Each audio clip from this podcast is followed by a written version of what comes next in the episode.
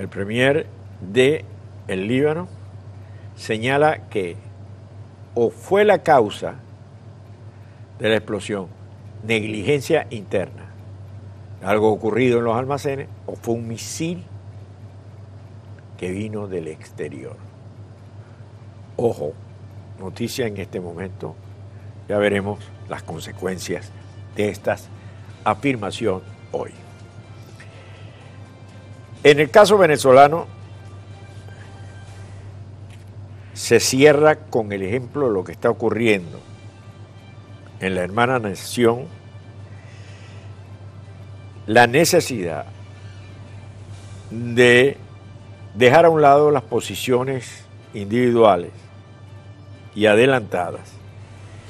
Y que queda claro hoy más que nunca que la unidad es el muro frente a los pedazos que quedan de la revolución bolivariana. Pero hoy quiero expresamente referirme a los presos políticos, porque los grandes deudores que piden y exigen la unidad son los presos políticos, los exilados, los desplazados, y estos son los que exigen unidad, unidad, unidad y más unidad. Y hoy recordamos especialmente, entre otros, a Juan Requesén. ¿Por qué Juan Requesén? Su audiencia le correspondía el día de ayer. No se llevó a cabo, no se llevó a efecto. Y porque se ha prendido una alarma con relación a los presos políticos. Tamara Sujú señaló lo siguiente en un tuit.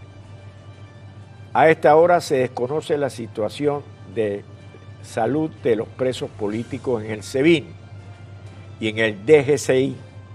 Se sabe que varios han resultado positivos en las pruebas rápidas del COVID-19, pero familias desconocen medidas tomadas. Gran angustia por el desconocimiento. Sobre esto, el secretario general de la Organización de Estados Americanos escribió lo siguiente. El régimen venezolano debe informar la cantidad de presos con COVID-19 y su estado de salud que hay en el SEBIN y en el DGCIN, Cruz Roja Internacional, y Cruz Roja Verde deberían visitar estos centros de tortura para ver el estado de las personas detenidas. Como sabemos, de los presos políticos nunca nos podemos olvidar. Aunque estén aislados, aunque estén escondidos, aunque no dejen verlo, por los familiares, aunque sea muy difícil las informaciones que nos llegan, aunque no sepamos nunca cuáles son sus estados de salud, cuál es su espíritu y su estado mental, los que estamos afuera tenemos la obligación de tener la total y absoluta solidaridad con quienes han sido detenidos injustamente al margen de la constitución por una de las dictaduras más feroces que existe en el continente latinoamericano. Si algo le reconozco yo a la izquierda es que nunca olvidaron a sus presos políticos y sus artistas, bien sean cantantes, pintores, escritores, poetas, siempre lo tenían presente. Y nosotros tenemos que tener presente a quienes están hoy en día privados de libertad, a quienes están hoy en día que no sabemos absolutamente nada de ellos.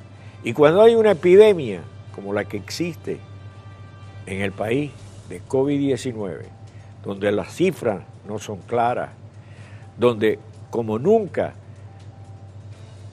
el régimen demostró su incapacidad y su torpeza, hoy más que nunca tenemos que tener como asignatura pendiente la salud, la integridad y la lucha por la libertad de los presos políticos de Venezuela.